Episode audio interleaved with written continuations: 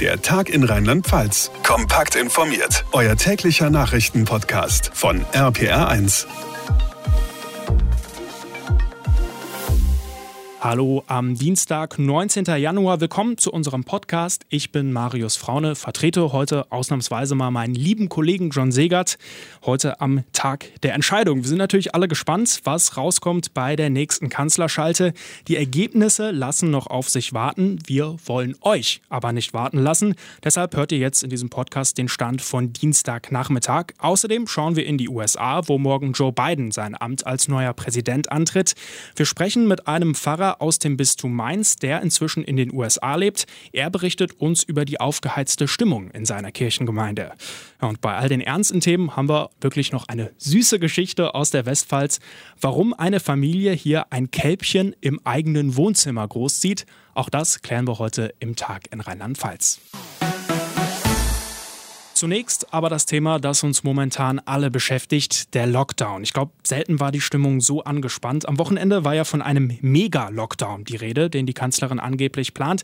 Inzwischen ist die Diskussion etwas abgekühlt, RPR1-Infochef Jens Baumgart.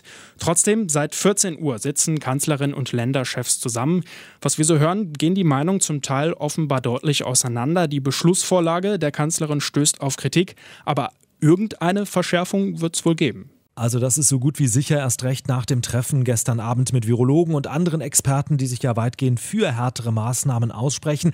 Was aber genau heute rauskommt, das ist immer noch offen. Die rheinland-pfälzische Ministerpräsidentin Malu Dreyer sagt, wir können eigentlich nicht anders, wir müssen im Hinblick auf den Zustand in unseren Kliniken handeln. Unsere Krankenhäuser sind jetzt in einer etwas entspannteren Lage, aber Sie sehen alle auch, ähm, ja im Grunde die Hilferufe, die in den letzten Wochen gekommen sind, dass auch Pfleger und Ärzte sagen, wir sind eigentlich auch am Ende unserer Kräfte, sodass wir einfach diese Entspannung brauchen. Gucken wir uns die einzelnen Punkte nochmal an, die da heute diskutiert werden. FFP2 Maskenpflicht beim Einkaufen oder in Bus und Bahn. Ja, da könnte es wahrscheinlich noch am ehesten eine Einigung geben. Beim Thema nächtliche Ausgangssperren wird es dann schon schwieriger. Da sagt Malu Dreyer, das ist schon ein sehr starker Eingriff in die Freiheit der Bevölkerung. Also müssen wir abwarten. Und Top-Streitthema ist sicher das Homeoffice. Da war ja mal die Rede von einer Quote bis zu 50 Prozent, die angepeilt wird. Und die Chefs, die nicht mitmachen, die sollen möglicherweise begründen, begründen, warum es in ihrem Unternehmen nicht geht. Mhm. Nicht alle Chefs sind ja von diesem Vorschlag begeistert. Ne?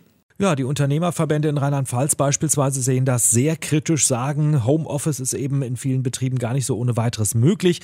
Und da reden wir auch nicht nur von Industrie- oder Handwerksberufen, sondern auch von Dienstleistungsbereichen. Mal ganz unabhängig vom Homeoffice kommt natürlich äh, gerade aus der Wirtschaft auch der Vorwurf, dass es jetzt vielleicht langsam mal ein bisschen zu viel wird mit den Maßnahmen, dass das der Wirtschaft doch sehr stark schaden könnte. Vor allem, weil die Zahlen ja durchaus langsam sinken, auch ohne Verschärfungen. Hm, wobei wir uns gestern Morgen ein bisschen zu früh oder besser gesagt zu viel gefreut haben. Ja, da hat das Robert-Koch-Institut ja nur gut 7000 Fälle gemeldet. Äh, später hat sich herausgestellt, es war ein Fehler. Da sind unter anderem äh, aus Rheinland-Pfalz und aus Bayern zu wenige Zahlen gemeldet worden. Heute Morgen haben wir dann auch wieder etwas mehr als 11.000 Neuinfektionen bundesweit. Also die Tendenz sinkend, ja, aber die Virologen äh, gestern Abend haben nochmal klargestellt, dass das eben nur eine Momentaufnahme ist. Und wir wissen ja aus Irland und England, dass die Zahlen auch ganz schnell wieder nach oben schießen können. Vor allem, wenn Mutationen auftreten. Und das ist eben das große Thema im Moment, diese Mutationen. Auch in Bayern, in Garmisch-Partenkirchen ist ja gestern eine neue Variante aufgetreten, wo man eben noch nicht so ganz genau weiß, was es damit auf sich hat. Diese Mutationen sind heute auch ein Top-Thema bei der Bund-Länder-Schalte. Ein zweites großes Thema. Es gibt immer noch zu viel Mobilität. Angeblich sind wir mehr unterwegs als beim ersten Lockdown im Frühjahr. RPR1-Reporter Olaf Holzbach, ist das so, wo doch alles geschlossen ist? Ja, fast alles. Geöffnet sind nach wie vor die Läden für den täglichen Bedarf und da wollen wir hin. Unsere Zufallsumfrage in Bad Kreuznach. Einkaufen gehen. Ich habe nicht gehamstert und im zweiten Lockdown gehe ich auch normal einkaufen. Also ich gehe einmal die Woche einkaufen, aber schon immer. Im Supermarkt, man hält an zum Beispiel in einem Gang und jemand läuft trotzdem super dicht an einem vorbei. Und das ist das Risiko, das uns meistens gar nicht bewusst ist. Plus 15 Prozent Bewegung in Richtung der rheinland-pfälzischen Einkaufszentren zeigt eine Auswertung von Google-Daten in die Natur Natur zieht es uns fast schon wieder so oft wie vor der Pandemie. Ich gehe spazieren. Ich mache morgens und mittags und abends jeden Tag meine Runde. Ab und an fahren wir tatsächlich mal zu einer unserer Familien, einfach um auch mal Wald oder Wälder zu sehen, weil nur Stadt ist dann doch auch sehr beengt. Einfach so ein bisschen rumlaufen. Deshalb versuche ich dann schon ein bisschen rauszugehen und Menschen einfach zu sehen, ja. Nachvollziehbar, aber ebenfalls riskant, erst recht in Form der tumultartigen Szenen vor kurzem in den rheinland-pfälzischen Schneegebieten. Mal rauskommen als Luxuserlebnis und wenn es das Büro ist. Auch Homeoffice hat im Vergleich zum Frühjahr nachgelassen, nicht nur wegen der Arbeitgeber. Es ist halt auch nicht jeder dafür gemacht, ja. Ich denke, es fehlen halt an vielen einfach diese sozialen Kontakte, weil das ist ja das, was manchen auch beim Arbeiten Spaß macht. Könnte sein, dass auch dieser Spaß heute per Homeoffice-Verordnung gestoppt wird. Andererseits ist ja nicht für immer. Meine Güte, Maske auf, Abstand halten. Wenn 60 Prozent der Leute irgendwo immunisiert sind, ist hier Ruhe. Und dann ist der Scheiß vorbei. Da ist wohl jemand ziemlich gereizt. Naja, wer will es ihm verübeln? Danke, Olaf Holzbach. Und damit zu einem ganz anderen wichtigen Thema. Die USA bekommen einen neuen Präsidenten. Morgen am Mittwoch wird Joe Biden offiziell eingeführt. Und wir erinnern uns, der Weg dahin war chaotisch und verstörend. Die Bilder von Trump-Anhängern, die den Kongress stürmen, haben viele noch vor Augen. Und wer weiß, was morgen noch so passiert. Johannes Busch ist Pfarrer aus dem Bistum Mainz und arbeitet seit zwei Jahren in den USA in der Pfarrei St. Mary in Gilroy. Das liegt in der Nähe von San Francisco. Herr Pfarrer Busch, wie ist die Stimmung aktuell im Land? Also ich würde sagen, die Stimmung ist ziemlich angespannt. Ja? Also viele Menschen, mit denen ich bisher gesprochen habe, sind einfach schockiert über das, was im Kongress passiert ist. Und man spürt, dass Amerika unglaublich gespalten ist. Ja? Seit einigen Tagen gehen auch große Unternehmen wie Amazon und so weiter hin und distanzieren sich ja auch von den Republikanern. Insofern glaube ich, die Menschen sind zwar im Schock, aber sie hoffen jetzt doch, dass es dann mit beiden besser wird. Die Präsidentschaftswahl war und ist ein Dauerthema. Sie haben den Wahlkampf miterlebt. Wie haben Sie das wahrgenommen? Was mich schon überrascht, ist die Aggressivität. Und da hat natürlich Trump, aber auch Covid ähm, eine unglaubliche Rolle gespielt hier im Wahlkampf.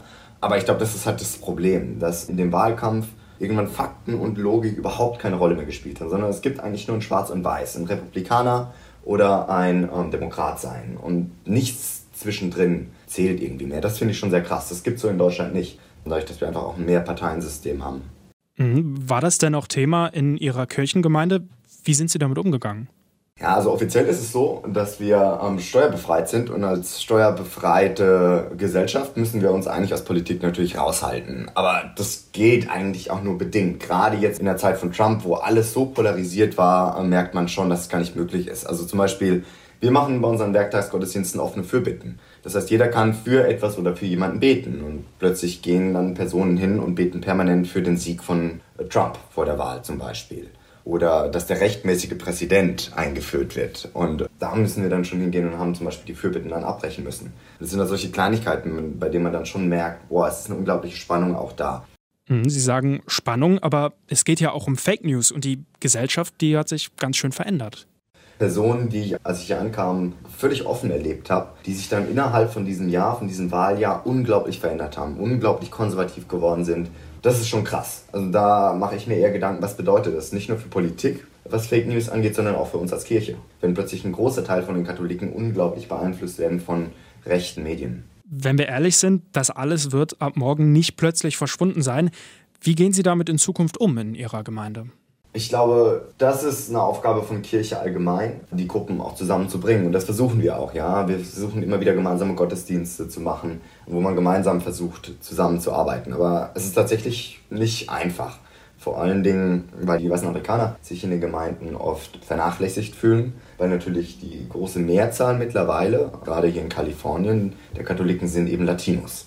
Pfarrer Johannes Busch aus dem Bistum Mainz arbeitet seit zwei Jahren in den USA. Alles Gute für Sie und wir hoffen, dass es morgen ruhig bleibt. Und bei all den schlechten Nachrichten jetzt mal eine wirklich süße Geschichte aus Rheinland-Pfalz. Auf dem Bauernhof von Familie Alberts in Enkenbach-Alsenborn wohnt ein Kälbchen im Wohnzimmer. Die Kinder haben den Kleinen auf den Namen Lukas Pirat getauft. Lukas ist früh zur Welt gekommen und die Mutter starb nach der Geburt. RPR1-Reporter Sascha Stein hat heute früh die Familie und Lukas besucht. Sascha, wie lebt sich's denn mit einem Kalb zu Hause? Also hier im Wohnzimmer mussten erstmal einige Sicherheitsvorkehrungen getroffen werden für Lukas Pirat. Ich finde den Namen übrigens großartig. Es sind überall solche Anti-Rutschmatten ausgelegt, damit Lukas mit seinen Hufen nicht auf dem Holzboden wegrutscht und sich verletzt. In der Ecke sein Strohbett aus Holz und ja, hier wohnt er, der kleine Lukas. Bei mir ist jetzt Ziehmama Sarah Alberts. Der stellt das Leben sicher ganz schön auf den Kopf. Ja, auf jeden Fall. Das ist schon was ganz anderes. Ja, es ist eigentlich so ein bisschen wie ein drittes Kind, wie ein Säugling. So braucht der auch rund um die Uhr einfach seine ähm, Fürsorge. Ja. Also Sie haben schon zwei zweibeinige Kinder. Wie verstehen die sich alle drei? Ja, die lieben ihn heiß und innig. Es ist echt eigentlich, wie gesagt, wie ein Brüderchen für sie. Dann kümmern die sich wahrscheinlich auch gerne mit um Lukas. Ja, Amalin und Ferris helfen eigentlich jedes Mal, sind sie voll mit dabei und bieten ihm die Milch an und knuddeln. Und wenn er irgendwas fallen lässt, dann holen sie sofort den Eimer. Und Stimmt, Windel trägt er keine. Das. Ja. Okay, ja. Also er macht insgesamt einen sehr fitten und zufriedenen Eindruck, aber war schon immer wieder ganz schön kritisch zwischendurch, oder? Ich muss sagen, jetzt seit zwei Tagen kann ich sagen, er ist ziemlich stabil am Werden. Ähm, aber die ganzen fünf Wochen, die jetzt gewesen sind, seit er hier ist, waren mit sehr großen Hoch- und Tiefs verbunden. War sehr spannend, ob er es überhaupt schafft aber er ist über den Berg. Jetzt ist das alles sehr süß mit dem Kalb im Wohnzimmer. Allerdings ist das irgendwann mit so einem ausgewachsenen Bullen im Wohnzimmer wahrscheinlich nicht mehr ganz so lustig. Gibt es denn schon einen Auszugstermin für Lukas? Ja, er, er, wächst schnell, aber wann er genau nach draußen geht, das wissen wir noch nicht. Wir müssen mal schauen. Er hat also noch ein bisschen Zeit. Da drücken wir die Daumen, aber sieht ja ganz gut aus für Lukas Pirat. Ja.